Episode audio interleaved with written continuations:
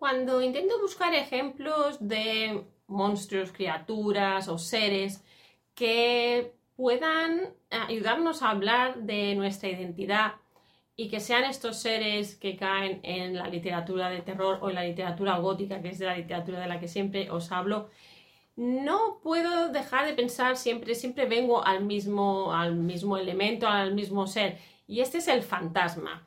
¿Por qué? ¿Por qué el fantasma y no otro? Bueno, pues si lo piensas bien, em, a diferencia de las brujas, los zombies, los vampiros, los, los, cambiapieles, los, los, que cambian de forma, em, todos los otros seres, el fantasma tiene unas características que lo hacen especial. Aunque podríamos decir que la bruja también es un poco mm, fronteriza, el fantasma es bastante especial y es el que más me gusta de todos. Porque, ¿qué tiene de especial? Por un lado vemos que es un ser etéreo y por el otro lado que nos envía mensajes. ¿Cómo conectamos nuestra identidad con la figura del fantasma? Es de lo que te voy a empezar a hablar a partir de hoy en esta, en esta miniserie llamada El fantasma como metáfora que da forma a tu identidad. Lo que voy a hacer hoy brevemente es darte una muy breve introducción eh, hablarte de unas características por encima, no voy a entrar en detalles porque eso lo voy a dedicar a las siguientes secciones, a los siguientes episodios, y qué podemos aprender de los fantasmas. Así pues, eh, si estás preparado para este grande bloque que nos espera de Alice in Gothic Land, te gustan los fantasmas y no puedes esperar, esta miniserie es para ti.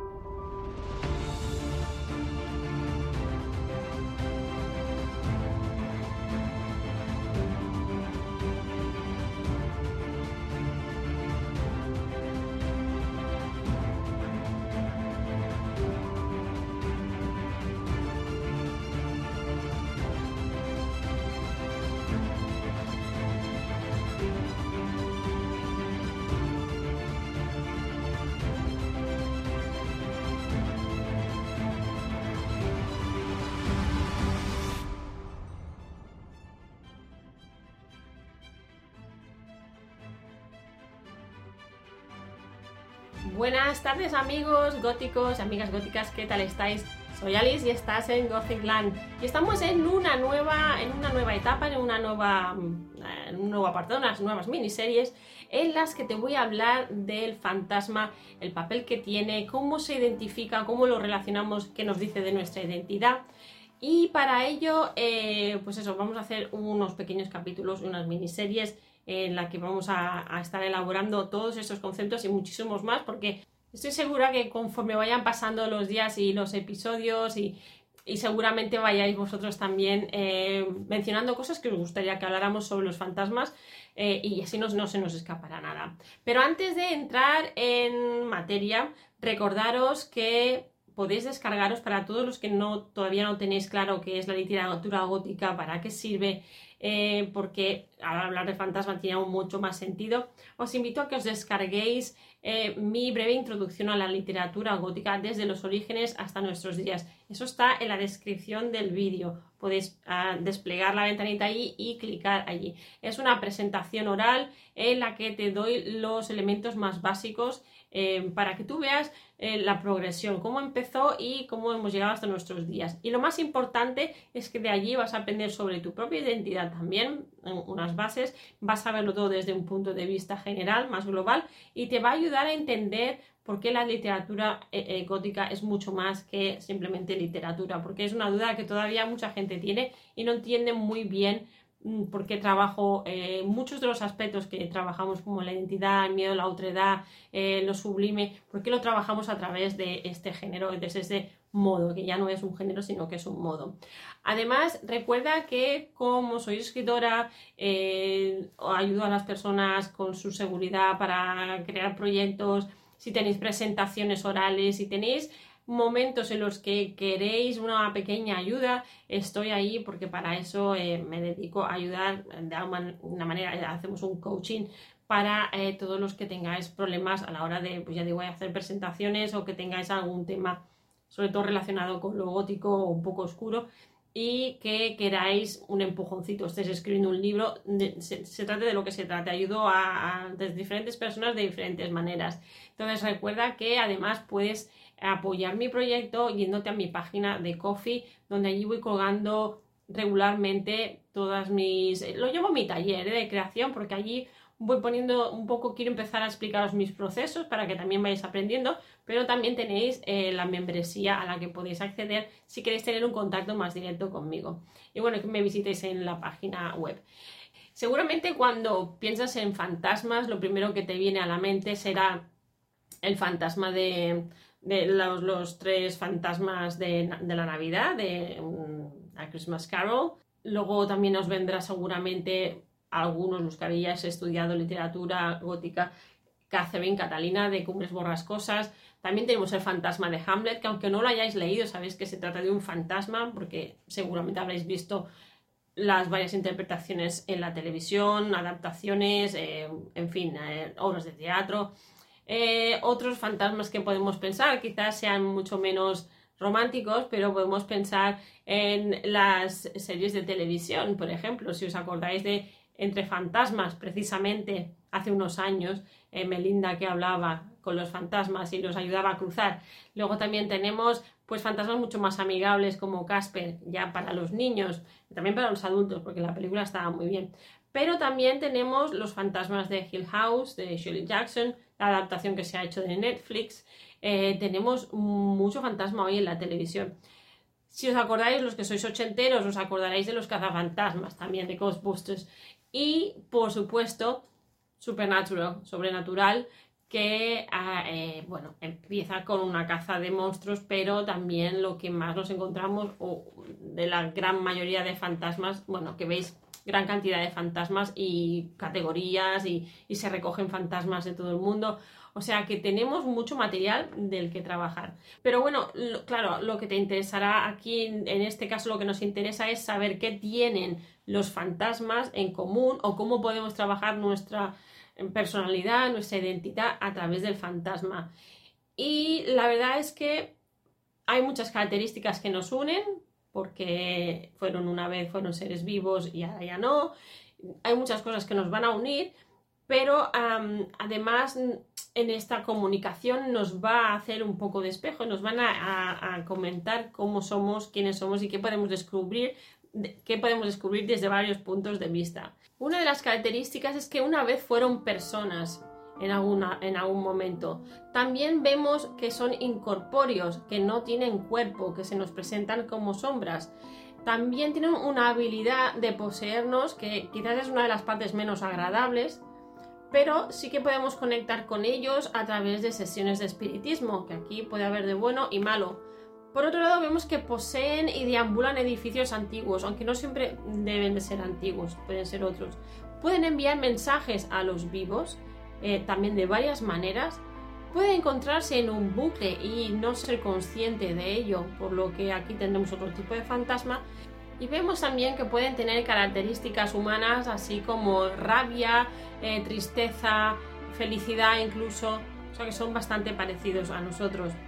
Lo curioso del fantasma es que es un ser que aunque lo veamos mucho en la literatura y demos por hecho de que es algo que no existe, la realidad es que em, siempre han existido las mediums, siempre han existido las personas con una alta sensibilidad para detectar energías, para ver cosas que el resto no, incluso se dice que hay animales que tienen esta sensibilidad. Entonces, por eso me gusta el fantasma, porque es un elemento fronterizo o es un ser fronterizo en el que todavía hoy, a día de hoy, seguimos buscando respuestas en el día a día, en nuestra realidad. Por eso es tan gótico, porque después de estas historias del día a día que solo unos pocos perciben en ciertos momentos de su vida o debido a algunas condiciones de las que ya hablaremos también, eh, todo esto se traspasa a la literatura, se traspasa al mundo escrito para dar a conocer, para eh, aumentar, para modificar, para exagerar incluso estos mensajes para manipular a la audiencia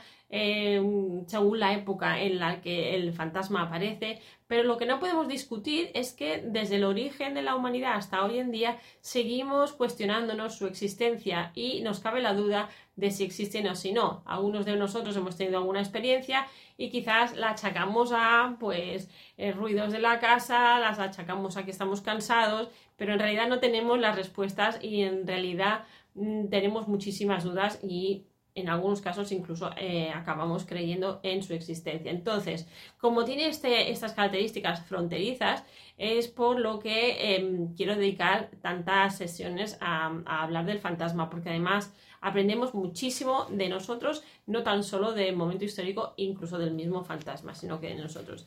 Entonces, ¿Qué materiales vamos a hacer servir para hablar del fantasma durante las siguientes sesiones? Y lo que tienes aquí eh, es solamente una parte de lo que vamos a utilizar. Por una parte, em, vamos a utilizar el libro Medieval Ghost Stories de Andrew Jones. Este libro, por desgracia, me parece que no está traducido, em, pero lo que haré es eh, coger segmentos de este libro, analizarlos y comparar muchas de las características con otro material para que veamos el tema que a nosotros nos interesa, que es hablar de la identidad.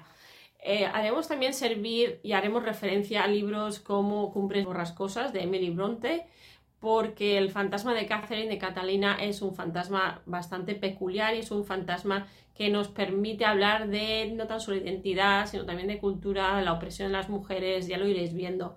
En cuanto a la maldición de Hill House, eh, bueno, qué decir, eh, aquí tenemos unos fantasmas espectaculares. El libro es diferente de la serie, los fantasmas de la obra no son tan...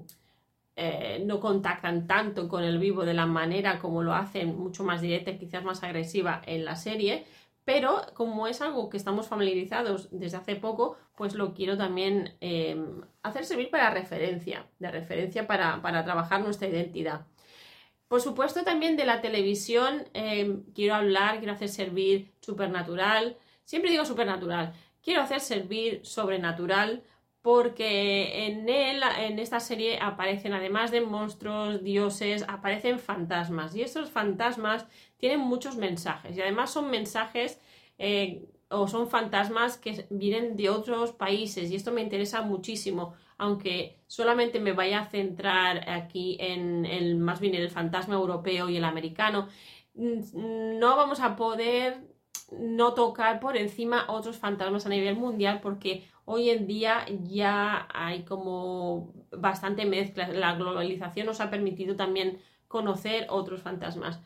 También quiero comentar el, cómo se representa el fantasma en las series y en los libros de niños. Por eso tenéis aquí a Casper, porque bueno, es uno de mis fantasmas favoritos y es entrañable. Además, eh, bueno, está en dibujos, está en película y me parece bastante también apropiado por el mensaje que Casper tiene cuando hablemos de identidad. Habrá mucho más material también que haga servir, como mi propia investigación que, que llevo ya años haciendo sobre el fantasma y también de la presentación a la que pude tuve el honor de ir en, hace unos meses, de, organizada por la Universidad Complutense de Madrid, eh, que era un congreso sobre arte, literatura y alternativa, mm, cultura alternativa. Eh, o sea, que haré servir todos los materiales y toda mi investigación también, a más a más de, de lo que veis en la pantalla. Entonces, ¿qué es, lo que, ¿qué es lo que podemos aprender de nosotros mismos cuando de nuestra identidad cuando analizamos la figura del fantasma. Por un lado, lo que vemos es que nos comenta, nos explica eventos históricos que pueden moldear nuestra identidad o identidades culturales y personales. También vemos el papel de los hombres y las mujeres en momentos históricos diferentes. También nos muestra que este mensaje puede cambiar la percepción que tenemos de nosotros mismos. Nos habla de nuestra herencia cultural y del folclore, nos habla de las creencias de la vida y la muerte a lo largo del tiempo, nos muestra estas creencias que tenemos y que, hemos tenido o que se tendrán, eh, las que se tendrán no. Nos recuerda de nuestros propios errores, puede cambiar nuestro futuro el mensaje que nos dé. También nos recuerda que lo que hacemos en esta vida es lo que recogeremos en la siguiente cuando ya muramos. Nos puede incluso hacer cambiar nuestro futuro y nos muestra cómo nuestro comportamiento en vida afectará nuestra vida tras la muerte a lo que llamamos el purgatorio o lo que llamaríamos este estado de, de estar vivo a estar muerto. Habrá muchas cosas de las que hablemos cuando vayamos analizando los varios aspectos del fantasma que nos va a hacer cambiar mucha percepción, vamos a tener, que utilizar eh, nuestro pensamiento crítico, nos va a ayudar a moldear un poco lo que pensábamos y seguramente nos cambiará la opinión y nos hará ver cosas que no considerábamos. Pero lo más importante es que vamos a tener información sobre nosotros mismos. Así que por hoy no quiero eh, meterme mucho más adentro, es una visión global general del fantasma. Ya has visto algunos elementos y características importantes, pero cada elemento de estos lo vamos a ir trabajando haciendo referencias a obras, haciendo referencias a estudios, para que veas toda la información que le podemos sacar al fantasma, que nos, que bueno, información súper importante y muy interesante Em, para hablar de nuestra identidad, para seguir formándonos y, seguir em, conociéndonos un poquito mejor. Entonces, si, si, te gusta, te ha gustado este vídeo, lo has encontrado útil, por favor, dale al like, suscríbete, compártelo, haz tus comentarios, déjame tu fantasma preferido en la caja y sobre todo sígueme. Sígueme, estoy en más de un sitio, eh, por lo tanto, mmm, estate ojo a visor porque además me podrás encontrar en Medium donde escribo artículos, en Coffee, como te comenté antes, en Twitter, en Facebook y en Instagram. En todas estas plataformas en las que en cada una de ellas me dedico a hacer algo diferente, pero siempre hablando de lo mismo.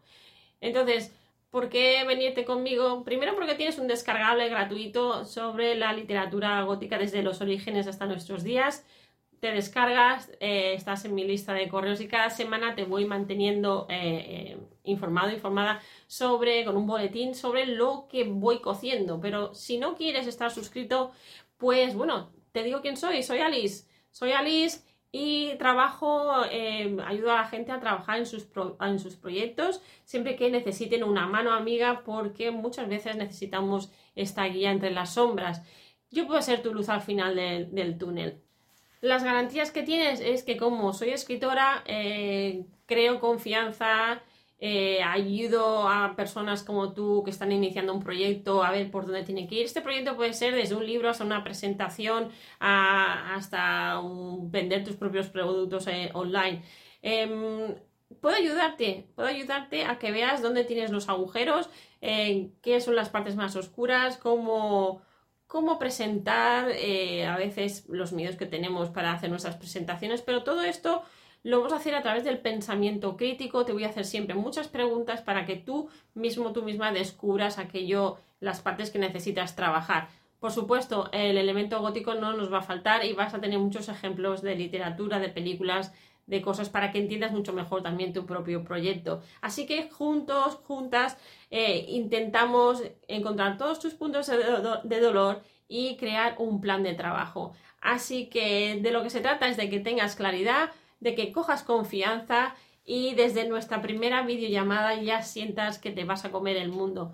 Así que amigos, amigas, espero que os haya gustado este vídeo de hoy. Espero que os haya gustado también el nuevo formato Em, ha sido laborioso, pero ha valido la pena.